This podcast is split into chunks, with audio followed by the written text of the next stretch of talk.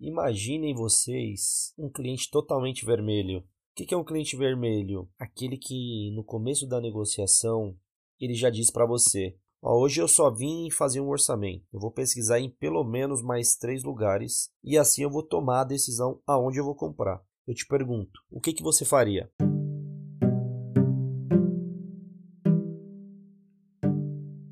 Nome é J. Oliveira e seja bem-vindo ao podcast Vendas Agressivas, na onde a gente é agressivo com nossos resultados e não com os nossos clientes.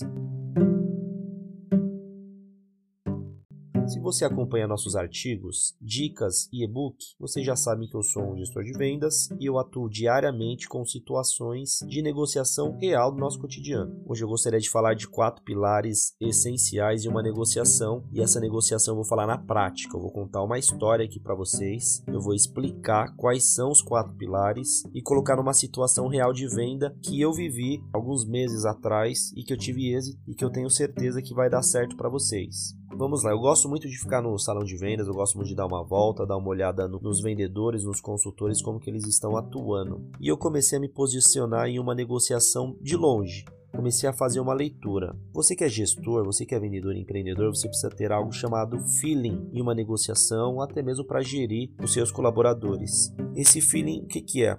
É aquele olhar analítico, um olhar mais comercial. Eu percebi que o vendedor ele estava a 50 km por hora, estava paradão, enquanto o cliente ele estava a 200 não tinha repórter, não tinha conexão alguma. Para você ter uma ideia, o cliente ele gesticulava toda hora, ele falava alto, ele pegava diversas vezes no celular dele. Ele tinha movimentos constantes e o vendedor só Deus na causa. Parecia um poste, braço aberto sobre a mesa, falando baixinho. Posso ser sincero? Zero repórter. De longe eu sabia que não ia dar certo essa negociação. Tinha certeza que ia dar ruim. Estava um cliente fazendo orçamento com sua família, mas logo no início da negociação com o vendedor, no estabelecimento ele deixou claro que não compraria de forma alguma, sem que antes ele fizesse orçamentos em outros lugares. Qual que foi o efeito negativo nisso aí? É que o vendedor, ele se fechou para venda. Ele começou a ser agressivo com o cliente no sentido ruim da coisa. Ele estava totalmente desconexo com o cliente, não tinha conexão nenhuma. Ele queria empurrar o serviço goela abaixo, de qualquer jeito.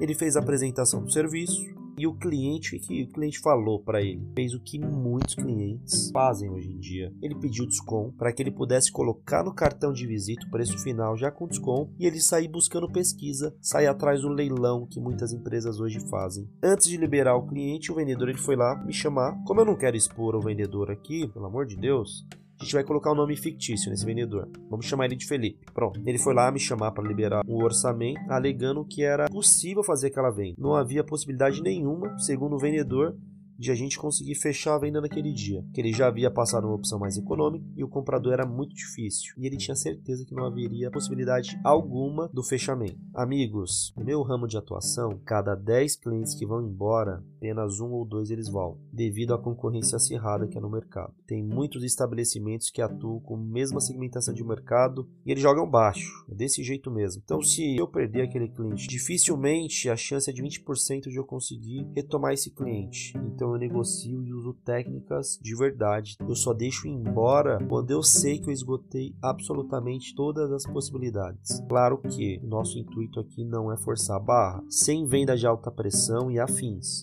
O nosso intuito desse grupo aqui, meus amigos, é vender e vender sempre, conseguir fidelizar os nossos clientes. A venda de alta pressão, eu seria hipócrita se dissesse para você que não acontece. Ela acontece e ela sim, ela vende. Mas o cliente, você perde esse cliente esse cliente ele não volta. E esse não é nosso intuito. Vamos voltar aqui na história. Como eu sou abusado nas vendas.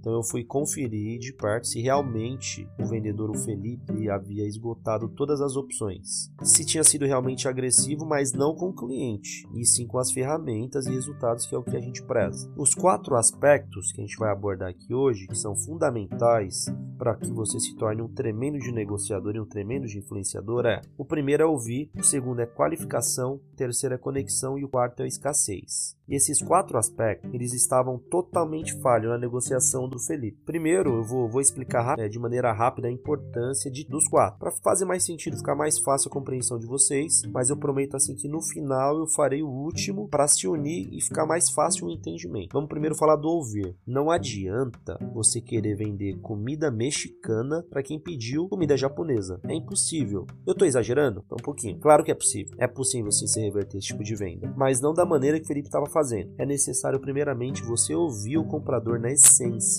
pois só assim você conseguirá fazer da fala dele compromissos para você fechar a venda. É, continua no meu raciocínio que você vai entender até o final. O segundo é a qualificação. Significa através de perguntas bem selecionadas e no contexto certo para que você consiga segmentar o seu comprador. Resumindo, é saber se ele tem potencial de compra, qual real interesse, qual a necessidade, como utilizar a seu favor e a conexão. Essa técnica de conexão serve para você gerar uma empatia, fazendo a pessoa te achar semelhante a ela, ir no mesmo ritmo, na linguagem, no gesto e na postura corporal. As pessoas elas tendem a gostar de pessoas parecidas. Elas sentem-se mais confortáveis, elas abrem a bolha da negociação para que você entre e consiga agir. Mas vai lá, chega de teoria, vamos voltar à história. Começando primeiro de tudo, eu cheguei a me apresentar, claro, né? Eu não já vou chegar já falando de preço, não é assim que você inicia uma negociação. Parece besteira, mas o brasileiro em 70% dos casos, ele se apresenta com um sorriso em uma apresentação logo no início. Desculpem falar isso aí, mas é uma lástima. Como que alguém inicia uma apresentação de venda, inicia um atendimento sem o um sorriso? Tem que ser 100%. Todos os atendimentos têm que iniciar com um sorriso. Olá, bem-vindo à nossa loja X. Apertei a mão.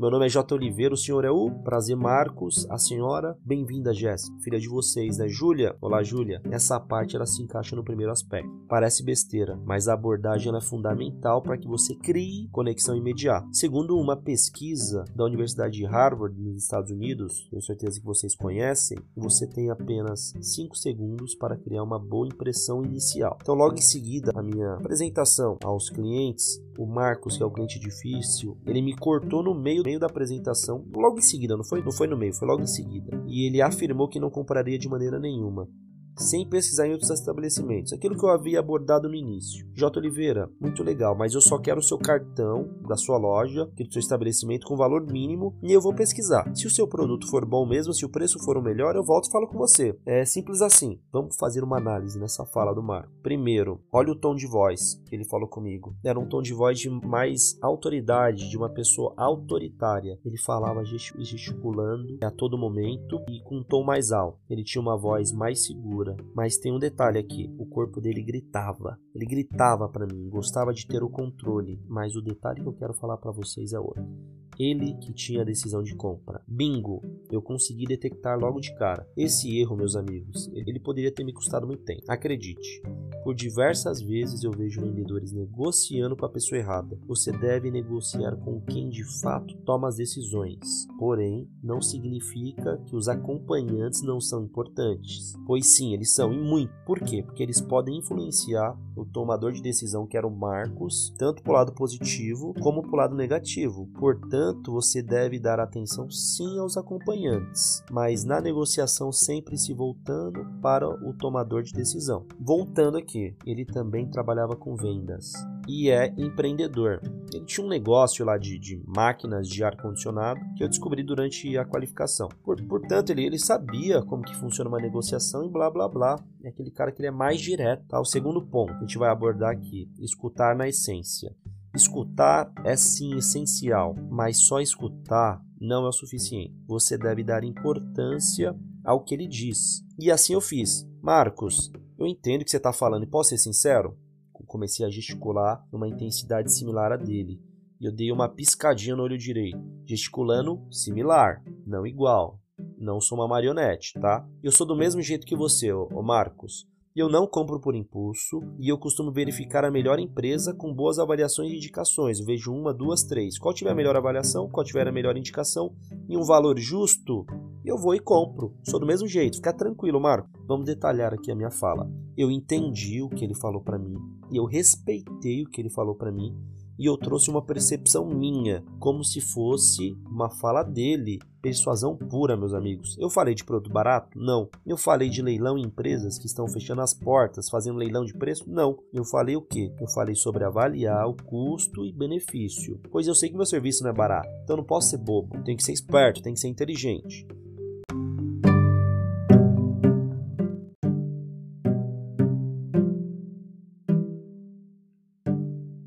Marcos, eu vou fazer algo que eu tenho certeza que você vai gostar. Mas antes, posso fazer umas perguntas? Vocês têm que tomar muito cuidado também aqui com o tom de voz, tá? Eu vou entrar daqui a pouquinho mais nesse detalhe. Pronto. Agora sim eu, eu posso continuar o, o atendimento. Eu trouxe ele de volta para negociação. Não ignora os dizeres do seu cliente, pois assim você vai quebrar a conexão. Eu trouxe novamente ele para negociação, saindo do ponto A, rumo direção ao ponto B. O que é o ponto B? Fechamento do meu negócio. E eu comecei a qualificação, que o vendedor deveria ter feito, Felipe que não fez. Né? Eu não perguntei da venda, eu perguntei se ele já conhecia a empresa, e bingo, tive uma resposta que ele já conhecia. E mais, eu descobri também que ele já havia sido cliente com a gente alguns anos atrás, adquirindo um serviço conosco. E assim, amigos, é, vamos ser sinceros, se eles voltaram, é que algo positivo teve. Claro que houve uma falha do setor de pós-venda de não ter trabalhado o cliente ou até mesmo do vendedor, mas não vem ao caso, tá? Vamos, vamos continuar nossa negociação. Como que vocês conheceram nossa empresa? Foi no Google? Foi na televisão? Internet? Rede social? Eu coloquei as opções de propósito para mostrar que a gente é conhecido em outros canais, que a gente é autoridade no assunto, que outras pessoas nos conhecem e, e eles haviam sido indicados. Então é bingo, eu tô com duas cartas na manga aí para quebrar objeções com ele. Quando uma pessoa é indicada, é um forte argumento de reversão. Deixa eu passar uma, uma informação aqui rápida para vocês o nosso cérebro ele vai muito mais pelo lado negativo da coisa e, e, é verdade, tá? Imagina, imagina uma coisa. Imagina quando vocês vão num restaurante e é mal atendido. Quando você passa em frente e você fala para 10, 15, 20 pessoas: Nossa, é péssimo esse, esse restaurante, pelo amor de Deus, não vai aí, é horrível. E é assim que funciona. Agora pensa quando você é bem atendido em um lugar. Imagina aí, pensa com você, você fala para três pessoas, quatro, cinco no máximo, porque o bom atendimento ele é obrigação é apenas um atendimento extraordinário, ele será relevante. Mas ainda é pouco, portanto utilize essas informações a seu favor. Continue meu raciocínio aqui, vamos lá. E agora que o Marcos me deu a abertura para a resposta simples, eu comecei a me aprofundar. Você tem que pedir permissão para esse cliente. Posso te fazer uma pergunta, Marcos? Eu garanto que vai ser, a, a, vai ser relevante o nosso assunto aqui. Com que você trabalha? Bingo! Eu vou utilizar a profissão dele ao meu favor, saber aonde ele fica, se ele trabalha com computador, se ele trabalha com venda direta, o que, que ele trabalha. Com as informações dele eu vou utilizar para vender o meu serviço. É assim que funciona uma boa qualificação, tá? Eu continuei com as perguntas, né? Só que aqui foram perguntas mais do meu cotidiano, né, relacionado ao meu serviço. Eu não vou entrar muito no detalhe aqui, que vai depender muito do seu ramo de atuação, mas assim, mas assim, são perguntas que me dão uma, um mapeamento bem estruturado. Qual serviço eu poderia indicar para todos os membros da família dele, de acordo com a necessidade de cada um. Um outro detalhe de ouro aqui para vocês. Para essas perguntas não parecerem um questionário chato, você deve utilizar um tom de voz certo. Tem que ser um tom de voz amigável, um, um tom de voz razoável, porque naquele momento ali a, a negociação ela não estava boa quando eu cheguei. Então você tem que tomar, tomar muito cuidado com o seu tom de voz. Vamos recapitular. Eu ouvi o Marcos e eu respeitei. Eu fiz a qualificação e com essa eu me enchi de cartas na manga para poder quebrar as possíveis objeções, correto? E agora eu estou conectado com Marcos. Então eu estou dentre os três pilares dos quatro que eu prometi para vocês. Agora falta um. O último pilar é a escassez. Na minha concepção, verdadeiramente, esse é um, está entre um dos melhores gatilhos para vocês poderem fazer vendas imediatas, vendas na hora, vendas no ato, com economia de tempo e economia de visita. Enfim, depois de entrar no mundo do cliente, é hora de cutucar as necessidades de todos ali e de fazer uma proposta, tá? Agora que vem a frase matadora, seguida de proposta. Marcos, assim, dentro de tudo que você disse, inclusive da crise, eu entendi que você quer um serviço de qualidade, correto? E que tenha respaldo e tenha garantia, certo, Marcos? Porém, pelo que eu estou entendendo aqui da nossa conversa, você quer pagar um valor que seja justo para você. É isso? Meus amigos, perceba, antes de fazer qualquer proposta, faça o comprador, o cliente, concordar com você antes. No mínimo duas vezes. Aqui eu fiz ele concordar três. Eu gosto de fazer o cliente concordar no mínimo três vezes. Por que, J. Oliveira? porque assim você está fazendo ele firmar um compromisso inconscientemente com você. Sim, ele agora ele está aquecido e mais propício a dizer um sim na sua proposta. Ele acabou de me dizer dois, três sims. É muito mais fácil dizer um sim do que um não. E agora vamos aqui para o segredinho da proposta. Não precisa necessariamente ser desconto, tá?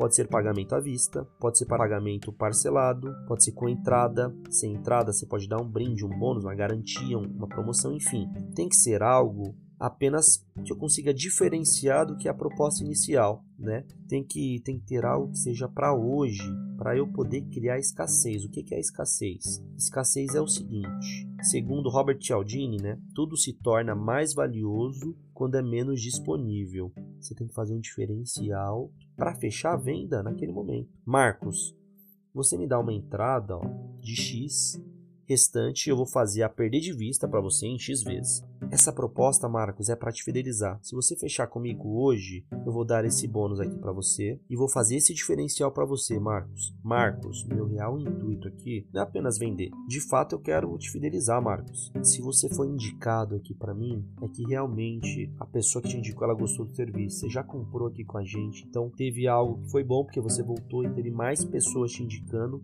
É que assim, uma pessoa que ela é mal atendida, ela fala para 20 pessoas.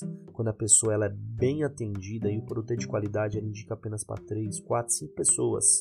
Mas assim, Marcos, depois que você levar o produto comigo, galera, vamos recapitular aqui rapidinho, tá? Eu vou fazer o Marcos concordar comigo antes da proposta, três vezes. Marcos, vamos lá. Eu posso te fazer uma proposta? Peça permissão para ele. Pelo que eu entendi, você quer um produto de qualidade, correto? Que tenha garantia, que tenha um respaldo. Se você precisar trocar, precisar fazer alguma coisa do tipo, precisar de um pós-venda, de uma garantia, correto? Porém, você também quer um preço, um preço justo, Marcos. Não é isso? Percebam que eu fiz ele concordar três vezes comigo e agora ele está mais propício a dizer um sim do que um não.